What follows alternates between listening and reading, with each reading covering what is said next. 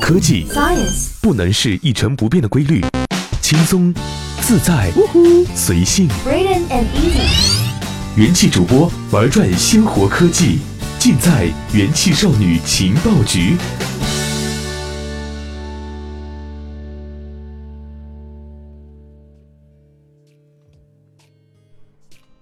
用智商捍卫节操，用情商坚守美貌。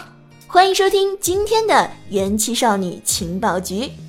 本节目由喜马拉雅 FM 独家播出。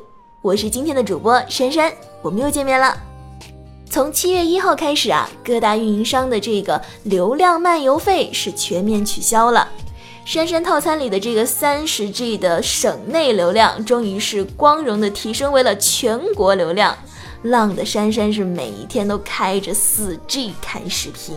嗯，相比这个全面降价提速的四 G 网络来说啊，一直活跃在概念里却从未见过其实体运用的这个五 G，似乎是有一些高冷和陌生。那么今天呢，珊珊就带大家走进五 G 的那些新鲜应用。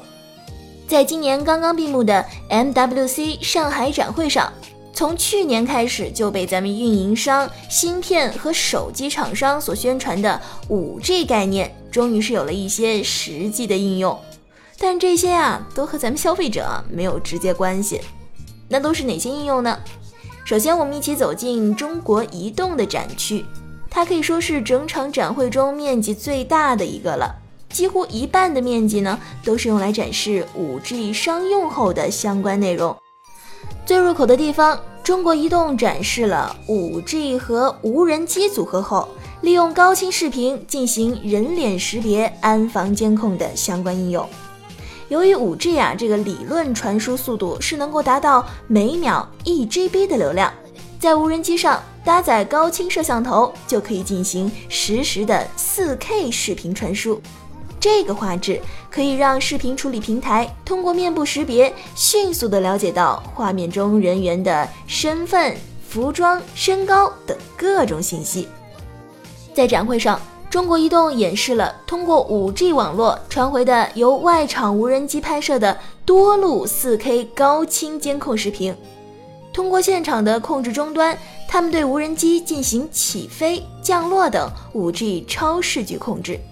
演示人员告诉我们，由于可以进行面部的识别和锁定，无人机还可以在高空对嫌疑目标进行安防跟踪等相关应用。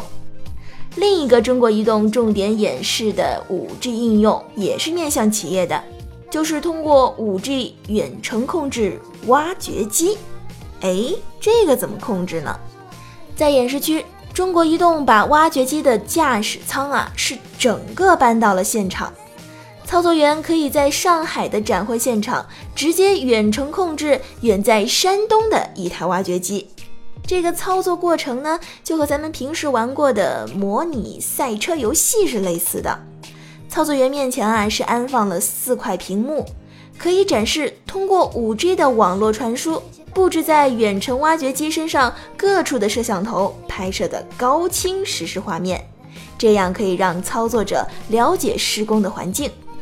同时呢，液压挖壁控制台上也安装了依靠 5G 通信进行控制的模块，主要是因为 5G 传输延时低的特点，可以让操作者几乎没有延迟的在展会现场控制位于山东的挖掘机。演示中，远程挖掘机进行了前进、后退、挖开面前沙堆等操作，从屏幕上的图像来看，几乎是没有明显的延迟。